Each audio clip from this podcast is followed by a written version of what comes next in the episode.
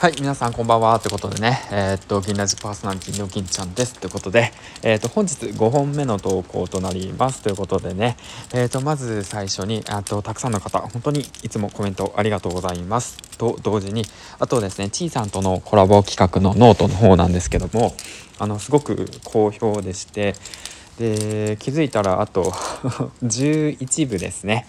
はい。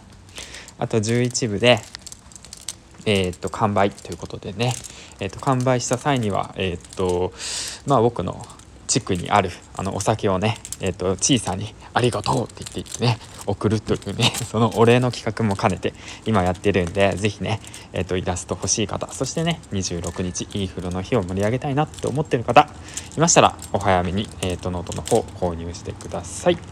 はいということでね今回のトークテーマなんですけどもえっ、ー、ともうね明日仕事ですねということでね日曜日の夜の正しい過ごし方ということでね、うん、この4つ挙げてきました。読み上げていきます。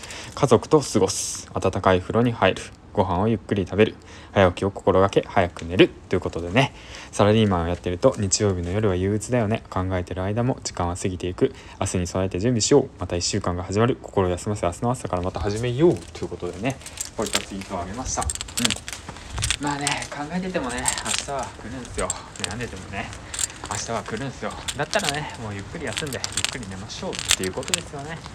まあうんそうそうそう。そうなんですよ。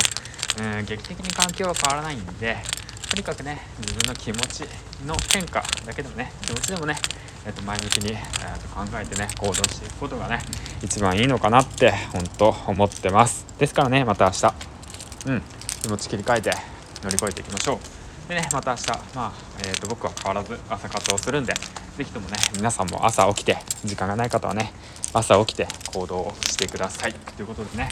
では今日はね、えー、と一日お疲れ様でした。ではではではまた明日朝にお会いしましょう。